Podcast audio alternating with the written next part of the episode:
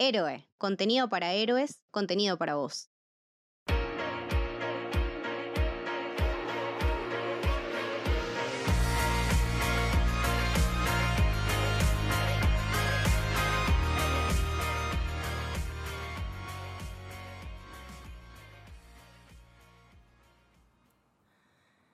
Bienvenidos, bienvenidas, bienvenides al Camino del Héroe. Yo soy Camito. Hoy me acompaña mi amiga Maru. Hola Maru, ¿cómo estás? Hola Camito, ¿cómo andás? ¿Todo bien? Bien, muy bien, muy contenta. Y te invité para hablar de lo que a mí me parece uno de los descubrimientos del año, uno de tus descubrimientos del año que pasó a ser mi descubrimiento del año en series. Yo, la verdad, estoy hace varios años muy alejada de, de las series y nada, vos un día me dijiste, che, ¿miraste The Bear? Y yo tipo, mmm, no, la verdad que fue una experiencia hermosa. Así que hoy te traje para que charlemos un poquito de esta gran serie, que bueno, gracias por recomendármela. Eh, una serie que con conocerte un poquito grita Camito por todos lados, porque habla de la temática de cocina, conflictos familiares, eh, pero sobre todo eh, lo gastronómico, que es algo que siempre atrae en una serie. Y acá lo gastronómico está muy en primera plana. Y em, no solo eso, sino tiene una excelente historia, un excelente conflicto, excelentes personajes y mm, todo está puesto a la buena narración. Y por eso para mí termina siendo una de las grandes series, por lo menos que salió este año. La serie salió por Hulu, por FX Hulu, digamos, en Estados Unidos. Acá todavía no llegó, o sea, no se puede ver en ninguna plataforma de streaming, se puede conseguir por ahí, pero estoy segura que Star Plus que la va a traer en algún momento. Así que eh, para los oyentes que se quieran acercar a la serie, la van a tener que conseguir por ahora, por otros medios, pero esperemos que pronto eh, llegue a alguna plataforma y que la gente se acerque a mirarla, digamos. Sí, creo que la verdad que vale muchísimo la pena. Es aparte una serie que no te pide mucho tiempo, no te demanda mucho tiempo de tu vida. Son capítulos que varían entre los 20 y los 40 minutos y que no desperdicia ninguno de ellos. O sea que en todo momento te va a tener súper atrapado, súper tenso y súper eh, enganchado con la historia, más allá de, como dijiste vos, por el excelente nivel de storytelling que tiene y todos los elementos que, se van eh, juntando. Creo que también por, por, sus maravillosos, maravillosos personajes que... Eh, no sé, cada uno tiene su magia, cada uno tiene su momento especial, con todos lográs empatizar de cierta manera eh, incluso con el que menos te imaginabas. Y creo que también esto viene de, la mano del el capo absoluto total que es eh, Christopher Storer. La verdad que hizo unas cosas del carajo, de hecho escribió y dirigió varios, eh, la mayoría de los episodios. Tiene también todo un equipo muy interesante pero su estilo, corte ese cinema verité, tipo hermano Safdie, me, encanta.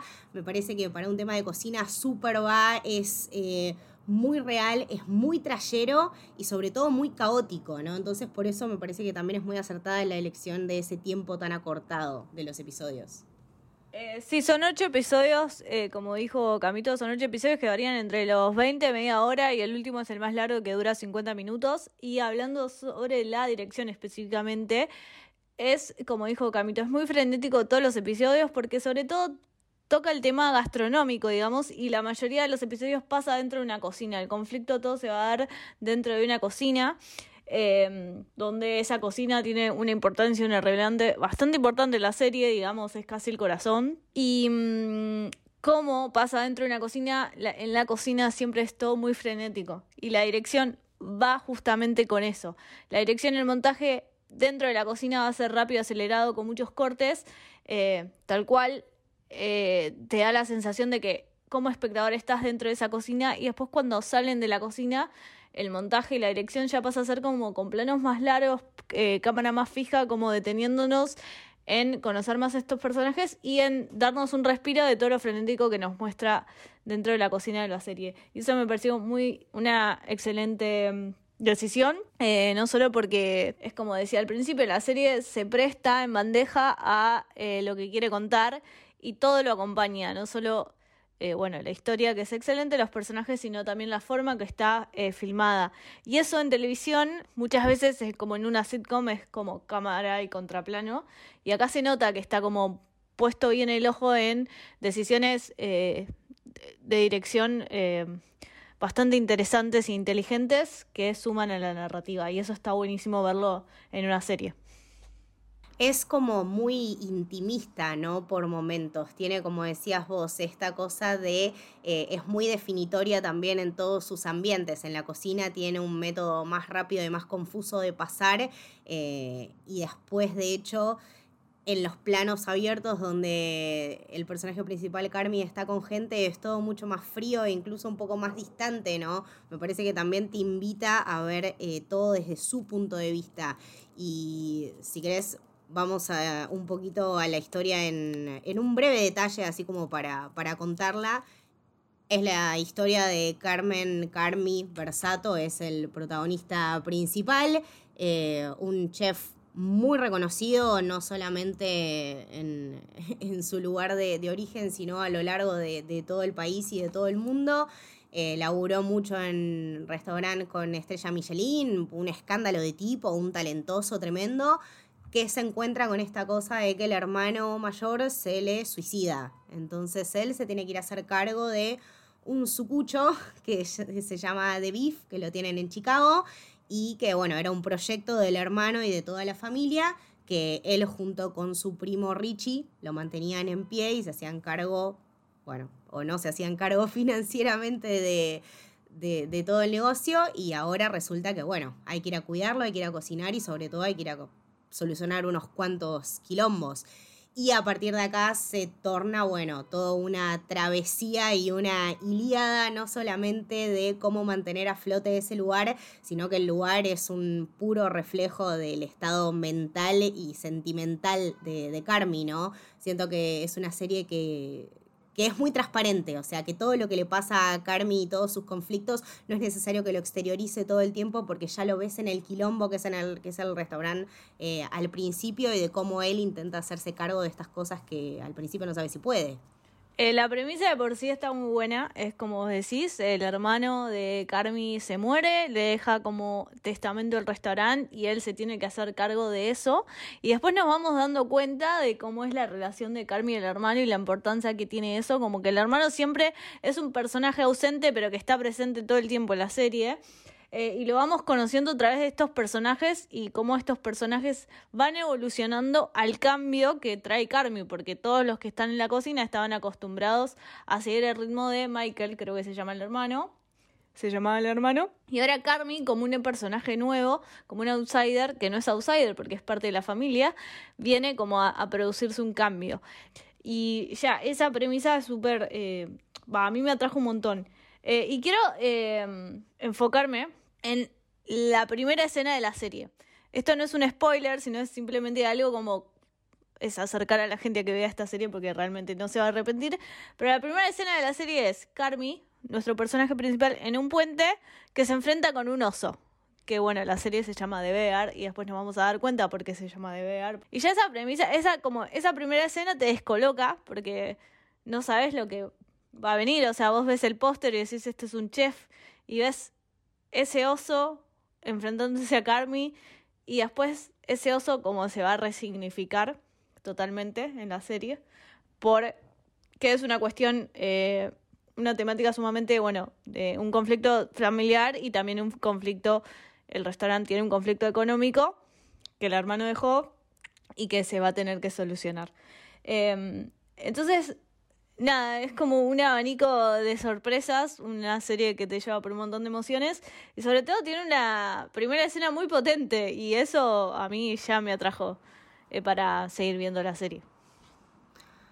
Creo que sí, o sea, la escena junto con el poder también de, de, escena y de interpretación que tiene Jeremy Allen White, yo, como te digo, no soy muy de series, entonces no lo tenía muy junado y me parece, boluda, un actorazo, o sea, un chabón a la altura de eh, un joven Pachino, ¿entendés? O sea, lo veo como muy actoral eh, cinematográficamente, pero también como muy teatral, ¿no? Eh, toda esta, todo este método de dirección que tiene Storer, me parece, en, en, esta serie en particular, también te, te reclama muchísima atención y muchísimo dejo por el personaje. Lo noto que realmente se mete en ese papel tan angustiante y tan autoexigente, ¿no? O sea, uno como como chef lo primero que es y ante todo es muy egocéntrico y muy autoexigente, que son dos de las cosas más feas que se pueden combinar en el mundo de un ser humano.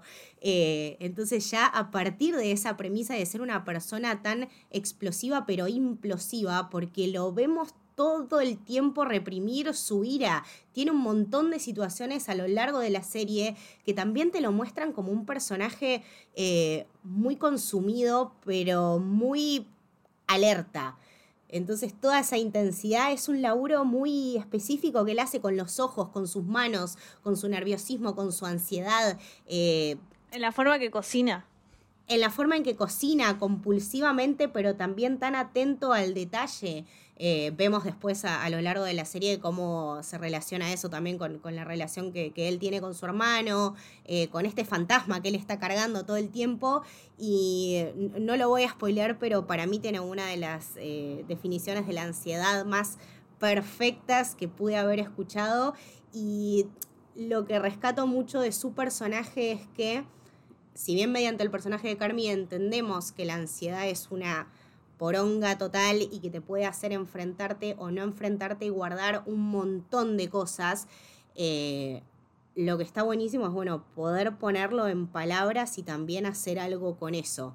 ¿no? Me parece que dentro de todo tiene personajes muy inspiradores y tiene relaciones muy sanas y muy inspiradoras que nada, que empiezan como todo y como vos lo dijiste, como el, como el restaurante es un personaje, eh, para mí es un, como el horrocrux de, de Carmi, o sea, es un pedacito de, su alma y bueno, de, también del alma de Mickey y, todos dejan un poquito ahí.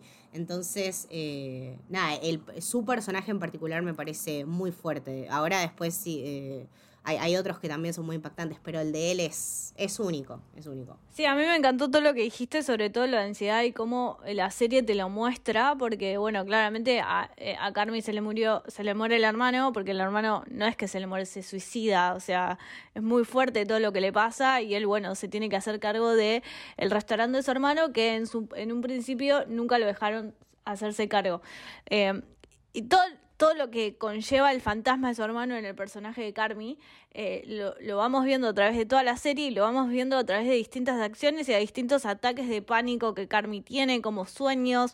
Entonces lo vemos como en acciones, en pequeñas acciones, y él es un actor muy metódico. Siento que, mm, bueno, leyendo ahí en internet un par de trivias, él lo pudimos ver antes en, una serie muy conocida que Shameless, de la versión de Estados Unidos, así que es como medio conocido de ahí, que hace un personaje un poco similar, y acá también es un, personaje muy metódico, que, que, estudia mucho el papel, que se deja sentir mucho con sus sentimientos, que es un es muy implosivo, pero explosivo a la vez. Entonces, ¿cómo manejas ese registro? Eh, es muy difícil, lo hace, lo hace increíble y para mí, bueno, esto es, no es spoiler, pero en el último capítulo él tiene como un monólogo con la cámara fija eh, y él hablando a cámara sobre lo que le pasa con el hermano, que es brillante y una, para mí es una de las mejores actuaciones del año. Eh, simplemente esa escena, pero toda la serie es brillante, así que espero que sea reconocido por su labor. pero sí, el personaje principal es algo también realizado, también actuado, también escrito, cómo actúa con sus pares dentro de la cocina, con su hermano y con él mismo, que está buenísimo, tiene una profundidad ese personaje, todos tienen una profundidad porque él llega a traer el cambio y muchos personajes se niegan a ese cambio. Eh, y me, me parece como que está muy bien tratado todo eso.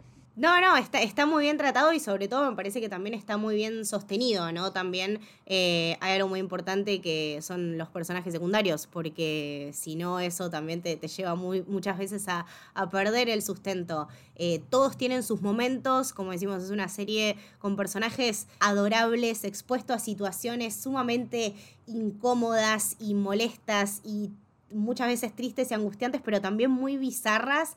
Eh, todos tienen una historia para contar, eh, cuenta historias de inmigrantes, de chabones que la están peleando. Eh, la historia de Ibram me parece una de las más lindas y de las más eh, notorias por sobre, sobre todo como por cómo lleva la situación. No quiero hablar mucho al respecto, pero me parece que cómo trata ese, ese personaje en particular es súper, súper destacable. Y bueno, el personaje de Sidney, mm, la verdad me costó mucho quererla. A mí me O sea, me costó como, me costó, ya sabía, o sea, me costó un par de capítulos, pero porque nada, yo a Carmi lo sentí muy cercano desde siempre, entonces ella como que llega a romper con todo eso, vemos su contraparte perfecta, o sea, uno podría decir que su contraparte es Richie, pero claramente no. Richie es un bardo, o sea... Eh, Carmi necesita a Sidney para, tipo, bajar a tierra todo el tiempo. Carmi necesita a Sidney, pero también le molesta mucho necesitarla, ¿no? Hay veces que incluso la ve ahí como remontando vuelo y le dice tipo, pará, pará, pará, o sea, te está yendo muy lejos. Me parece que, y también él, es él, ¿no? Batallando todo el tiempo con sus instintos egocéntricos, pero también esto de el pánico de no tener todo bajo control, ¿no? Que me parece que Sidney también le escapa mucho a eso y es una mina, nada, muy emprendedora, que va muy de frente, que quiere organizar las cosas, que lo quiere hacer ya, que lo quiere hacer bien y que le pone todo, o sea, se, se, se unen en su intensidad pero también se repelen en un montón de cosas y tienen una historia, y me parece que incluso no se aleja mucho su historia personal. No sabemos mucho de Sidney, pero... Sabemos pinceladas de lo que significó a Sidney estar ahí, porque Sidney es una excelente chef también, pero está ahí por una cuestión personal también de lo que significa eh, The Beef para ella y eh, quieren los dos lo mismo, pero en sentido contrario, porque los dos quieren cambiar de beef para mejor. Pero Carmi viene con toda esta presión de ser un chef excelente y con la presión de el fantasma del hermano, y Sidney viene sin todo eso. Entonces es mucho más liviana, pero ambos quieren ese cambio que eh, el resto del equipo le cuesta ver, pero realmente necesitan un cambio. Un cambio para, en el sentido de Carmi, para duelar al hermano y un cambio en Sydney para ser una mejor profesional. Entonces es exactamente la contraparte de cada uno, como creo que ambos necesitan a ambos, porque si no estarían perdidos. Y bueno, al final cuando finalmente están juntos, logran como ese cambio. Cuando logran trabajar juntos y dejan todas sus diferencias de lado, eh, logran como hacer ese cambio. Entonces, a mí el personaje de Sidney cuesta, lo entiendo, eh, es un personaje que te rechoca porque viene como de, un lugar súper frenético como es Carmi, súper egocéntrico, súper acelerado, y viene como esta personaje Sidney a, poner un parate y te genera como un choque. Pero al final como que la terminé súper queriendo y nada, la shipié mucho con Marcus, que es el pastelero, es otro de los personajes que también súper tierno, súper simple, muy, muy de pastelero. Siento que cada personaje dentro de la cocina tiene un rol específico y que cada rol está muy bien con la personalidad del, del, del personaje. Está muy bien escrita en ese sentido. Es que aparte es divino, porque en el momento en que eh, en el que se reparten por fin estos roles, como que te, vas dando cuenta y, entendés perfectamente los roles de la cocina y cómo se asocian con, cada uno. Y la familia que es, ¿no? Porque siento que dentro de esa cocina también son una familia. Cuando comparten la mesa y cuando comparten sus ideas y los cambios, es como que están todos juntos y, se ve como la importancia de cada personaje y la familia que es estar en un restaurante. Me parece que eso también eh, es lo que conlleva en ese tipo de, lugares y ese tipo de historias, ¿no? Que lo hemos visto a lo largo de las series y a lo largo de la historia. Eh, Los Sopranos con Satriales también era, era muy así, entonces es muy de este tipo de, cuentos y historias y nada, también lo, muy asociada que está Chicago a, este tipo de comida, ¿no? A, a estos, estos sándwiches que venden. Chicago es una ciudad que nada, tiene un montón de arte culinario de todas partes, mucho cinnamon roll, mucho sándwich, mucho hot dog, eh, pero sobre todo a esta cosa de estos lugares eh, históricos, ¿no? Desde los 60, 70 que están ahí, que son los lugares a los que realmente hay que, hay que ir, ¿no? O sea, escaparles un poco a la franquicia y y ir un poquito ahí a, lo tradicional, que bueno, eso, eso también es algo que lo toca mucho a Carmi, ¿no? O sea, estamos haciendo esto, pero ¿por qué lo estamos haciendo? ¿Tiene un punto esta pasta que estamos cocinando? Entonces, darle esa vuelta de tuerca, o sea, ¿por qué estamos sirviendo pasta si nos llamamos de beef? Hay como un montón de preguntas que él se hace, hay unos platos increíbles y sobre todo también lo que lo que me gusta mucho es eh, el sentido de la comedia, ¿no? Que creo que eh, se va desarrollando más a lo largo de la historia, pero tiene capítulos que son particularmente graciosos. Es muy pícara, es como muy, es muy irónica, es muy ácida. Bueno, eh, hablábamos de Christopher Storer eh, hace un ratito, laburó mucho con Bob Burham, entonces me parece que también tienen como ese sentido del humor particularmente perspicaz. Y se le escapa todo lo dramático que puede llegar a ser la historia, entonces es como bueno, necesitamos como un alivio dentro de todo lo drama que estamos viendo, lo frenético y, mete el humor. Y, lo mete de una forma muy, muy perspicaz, como decís, muy inteligente y que así te reís mucho.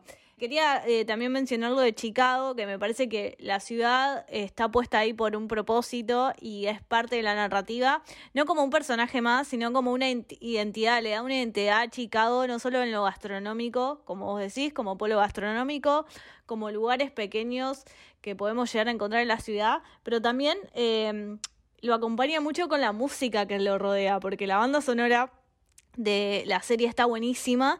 Son todas canciones que se refieren a Chicago con artistas de Chicago, porque hay mucho Wilco, hay mucho eh, Sufran Steven que canta una canción sobre Chicago. Entonces. John Mayer, boluda, está John Mayer. John Mayer. Tal cual. O sea, tiene un soundtrack de la puta madre, pero todo raya a la ciudad. Y también me gustó eso de la importancia de la ciudad, no solo como polo gastronómico, sino como identidad, identidad de esos personajes y cómo lo sienten y cómo viven y, cómo la ciudad es parte. Eh, y eso también me encantó, como que todo suma, suma a, la, al proyecto final, digamos. Eh, todas las partes suman a que The Beef sea tan buena como es. Sí, sí, sí, sí, sí. Sobre todo eh, el tema este de, como decía antes y que creo que con esto de la música me, hiciste más dar cuenta, lo vemos todo para mí desde el punto de vista de Carmi, ¿no? O sea, lo vamos acompañando mucho en su proceso, tenemos muy en cuenta estas cosas, no, solamente a partir del enfoque frenético de la dirección, sino que de hecho tiene unos planos secuencias que son bastante increíbles. El capítulo 7 es todo un plano secuencia, o sea, es frenético tiene después unas eh, unos partes en la cocina que son, la verdad, muy notorios, muy destacable. Eh, dentro de todo lo de series que he visto, este es el enfoque más cinematográfico, creo. Y que también se lo valoro muchísimo porque destaca mucho también todo lo que es el ambiente de la cocina en general. Eh, si ustedes imaginaban que los restaurantes son algo limpio y pulcro y que uno cocina y está todo. No, o sea, eh, la cocina es eso que ven ahí la mayoría del tiempo. Es eh, cosas salpicadas, cosas quemándose. Es un poco también laburar en el caos. Y esta paleta de colores y medio trayera que maneja. Súper gris. Y este enfoque, claro, o sea, gris, mucho contraste, ¿no? Esta cosa de decir, bueno, eh, acá te, te viniste a sumergir, ¿entendés? En el medio de la mure y acá trabajás en el trash. Después sacas unos platos increíbles, pero vos tenés que pasar por todo esto. O sea, lo acompañás mucho en su proceso. Ya después hay otras tomas cuando está al aire libre, cuando mismo está afuera de la cocina del restaurante. Se ve mucho más luz, es mucho más distinta. Pero ese, esa manera de visualizar eh, y de acompañarlo en el proceso de de descubrimiento me parece súper notorio, es una cosa muy ambiciosa. Y además hay una cuestión que trata sustancias, digamos, eh, bueno, el hermano era adicto a sustancias, a las drogas, y me parece que la cocina te presta mucho eso, como un lugar súper frenético que no paras un segundo, como otra película que retrata re bien esto, de que hablamos de cocina y de paso recomendamos, es Boiling Point. Es un todo el tiempo frenético, eso sí es un plano secuencia bien realizado, en una cocina que nunca para y está todo el tiempo frenético. Bueno, acá te lo muestra re bien a eso, a cómo trabaja una cocina real. Eh, y me gustó esa cocina que te muestran, porque es tal cual, te muestran una cocina vieja, sucia, con cuchillos, todo metálico, con los elementos que pueden tener, eh, por, por lo que pueden pagar, porque no es una cocina, no es un restaurante súper de lujo, sino tipo venden sándwiches callejeros para la calle, digamos, comida de paso y tiene un restaurante, pero sándwiches callejeros. Y me gustó todo ese, submundo, que si te interesa un poco la cocina, ya entras de toque. Y además, cocinan unos platos increíbles. O sea, visualmente por los ojos te entra por todos lados. Y eh, hablando de esto, abriste muchas ventanas, pero también está bueno eh, decirlo que tal cual es una serie muy cinematográfica y que últimamente las series vienen siendo muy cinematográficas, como vienen a cortar esto de, de la serie hecha rápida como en estudio, plano contra plano, sino ya en los últimos años hay una tendencia muy grande a que las series de televisión vienen siendo cinematográficas. Eh, y abrazamos esa idea y la, y la compartimos porque la verdad es que últimamente en cuestión de series vienen cosas muy interesantes eh, en cuanto a su contenido, en cuanto a historia. Y el tiempo que te da una serie te da un tiempo suficiente para desarrollar a todos tus personajes. Esto podría ser perfectamente una película de 5 horas, 6 horas. Yo la vería como una película de 5 horas, 6 horas, sí, lejos. Eh, Sí, sí, sí, sí, en, en, en, eso hasta te iba a decir, es como muy escorsesiana, no sé, es raro, me, me, transmite mucho eso también, debe ser, no sé, los personajes y el conflicto familiar y, bueno, la cocina. Además son italianos. Además son italianos, exactamente. Y la familia es muy importante en eso, porque es como vos decías, eh, bueno, el hermano está muerto, eh, eh, Carmi tiene una hermana, eh, Richie es el primo, que no es el primo, sino es un amigo de la infancia, que bueno, es como ya primos, entonces es parte de la familia. Y como la familia también está dando vueltas ahí en un circuito italiano, italiano de cocina, de la pasta, de estos sándwiches, todas sus raíces, todo está como ahí, todo, todo, todo está ahí, todo tiene sentido en, su, en la narrativa. Y sí, y yendo a, todo este sentido de la narrativa, me parece que por sobre todo se condice mucho en, en los elementos, ¿no? Que, que, te va mostrando y cómo se resignifican al principio y al final de, de la historia. Es una serie muy ambiciosa, o sea, uno nunca tiene que dejar de, o sea, uno nunca tiene que perder de vista the bigger picture y estar atento a todo lo que ve en, en, pantalla todo el tiempo. Es muy ambiciosa eh, nada, te cuenta una historia muy impresionante. Eh, todos los conflictos que tiene lleva a un capítulo final que es sumamente explosivo, muy emotivo, muy dramático eh, pero que te deja con una sensación que no sé, no la tenía hace mucho tiempo. Estoy, no sé, muy impactada. Te deja con ganas de más. Te deja con ganas de más. O sea, es una serie que te deja con ganas de más, porque sentís que eh, a partir del episodio 7, que es un episodio muy bisagra, eh, y de hecho el episodio 7 es el único que tiene una introducción. Como que ahí realmente empieza la serie, como que ahí empieza la serie a cambiar. Y cuando termina la, la temporada, te quedas con ganas de más y por suerte eh, anunciaron una segunda temporada. Así que vamos a tener más de esta serie de ver, que yo por mí seguiría viendo más de esta serie, seguiría viendo en qué terminan estos personajes y cómo va a ser el cambio que van a realizar, porque obviamente, como todo, eh, todos sufren una transformación, ese es eh, el fin de la historia, lograr un cambio, a ver si logran llegar a hacer ese cambio que quieren hacer. Sí, o sea, yo lo, la verdad lo que más me impactó fue, fue eso, ¿no? Como en el último capítulo se dan un montón de elementos y un montón de cosas y un montón de información. Ok, llegamos, recorrimos todo este camino hasta acá y em, lo mejor me parece que está por venir. Si bien hemos visto, nada, un despliegue tremendo actoral, eh, cinematográfico, eh, de storytelling, nada, eh, espléndido, creo que aún hay más y creo que va a ser aún mejor. Eh, le tengo toda la fe, le tengo todas las ganas. Eh, es muy interesante, no se la pierdan, es cortita, la pueden ver por ahí o bueno, si quieren esperarla a que esté en Star Plus, pero dense estos minutitos, no sé, mientras almuerzan. Es ideal para verla almorzando porque te hambre la serie.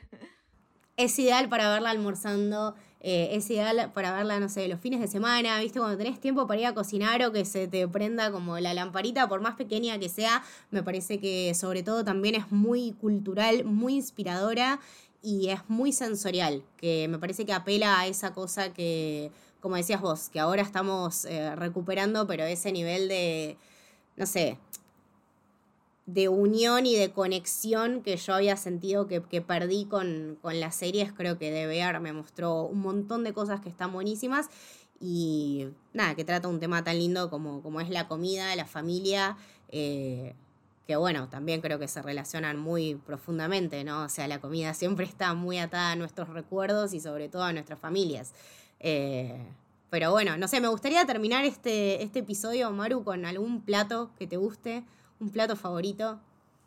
Uf, bueno, tengo que decir el beef bourguignon de Julia Childs. Es un plato, a mí me gusta mucho ver este tipo de contenido, de contenido de cocina. Soy muy fanática de los reality shows de cocina. Me gusta mucho la película tipo Julia and Julie, em, la de Julia and Julia de, Julia Childs, que está Amy Adams. Eh, y en esa película hablan sobre Beef Bourguignon de Julia Childs y nunca lo probé, pero siempre quise probarlo. Y entonces voy a decir ese plato, porque es como de ver, quiero llegar a hacer ese plato. No sé, yo si tengo que elegir. Hay una, bueno, Osvaldo me gusta mucho, Osvaldo Gross para mí es nada, el más grande del mundo. Eh, yo sé que hay mejores, pero para mí es una cosa que nada, lo veo desde muy chiquita, eh, lo sigo desde muy chiquita. Eh, creo que mi plato favorito y por el que de hecho empecé a mezclar sabores, así como yendo entre lo, dulce y lo salado, eh, una tarta que había visto una vez que es de peras, espárragos y tocino eh, con queso. Nada, la primera vez que incursioné en, un mundo más arriesgado con los sabores hice eso y era una cosa muy extraña para mí porque dije tipo, no me gustan las peras, ¿entendés? O sea, esto no me va a gustar, esto no me va a gustar un choto. Y la verdad que, no sé, hice un clic, se me prendió la lamparita y dije, bueno, ok, quizá es, es por acá. Y a partir de ahí empecé a tomar muchos más riesgos. Y nada, eso también me llevó a, aprender un montón de cosas y bueno, ahora a, querer dedicarle un, montón de tiempo de mi vida. Eh, me parece que también está, está bueno eso, está bueno compartir. Me llevo como a la conclusión de toda esta charla es como que hay que tomar riesgos. Hay que tomar riesgos. Para mí, de ver se trata mucho sobre tomar riesgos y también sobre confiar. Me gusta. Eh, creo que eso es lo más lindo que nos podemos llevar de, esta historia. Y hay un plato en particular que, también quiero probar, que, ya lo haré algún día cuando tenga esa, esa carne que tengo que comprar. Maru, muchas gracias por haberme acompañado en este episodio tan lindo. Muchas gracias por haberme recomendado de ver. La verdad que es lejos uno de mis contenidos favoritos, top 3 contenidos favoritos 2022. Eh, por favor, véanla, no se la pierdan. Gracias por venir, Maru. ¿Dónde te podemos escuchar, leer, eh, seguir? No, gracias a ustedes. Siempre es un placer venir a Camino a hablar. Son uno de mis podcasts favoritos para escuchar. Y me pueden leer o escuchar en arroba Maru Panelo en Twitter, en Letterboxd y me pueden escuchar en Hypeados o en 24 BPS. Son dos podcasts que, en los cuales hablo eh, regularmente. Ahora sacamos un capítulo cada tanto, pero pueden eh, encontrarme por ahí, eh, un contenido por ahí, en otros capítulos de Camino, porque también he colaborado bastante en este podcast. Así que nada, por ahí. ¿A vos, Camito? A mí me pueden seguir como Camito del Héroe en Twitter y en Instagram. Al podcast que es Camino Héroe lo pueden seguir como Camino Héroe en Twitter y Camino del Héroe en Instagram. Y si se quieren unir a nuestro Discord exclusivo, eh, que se llama El Club del Héroe y que ahora tiene un montón de gente muy copada hablando de temas eh, muy despiertos siempre, eh, anime, manga, superhéroes, dramas, series, cine, lo que sea, mascotas, lo que sea. Eh, toda la información para unirse al club la tienen en nuestras redes de la productora, arroba sos héroe, tanto en Twitter como en Instagram. Cualquier cosita que nos quieran preguntar o si se quieren unir, eh, tienen ahí toda la información. Si hay algo que no se entiende, nos mandan un mensajito, nosotros los ayudamos. Y bueno, gracias por escuchar. Este fue El Camino del Héroe. Espero que les haya gustado.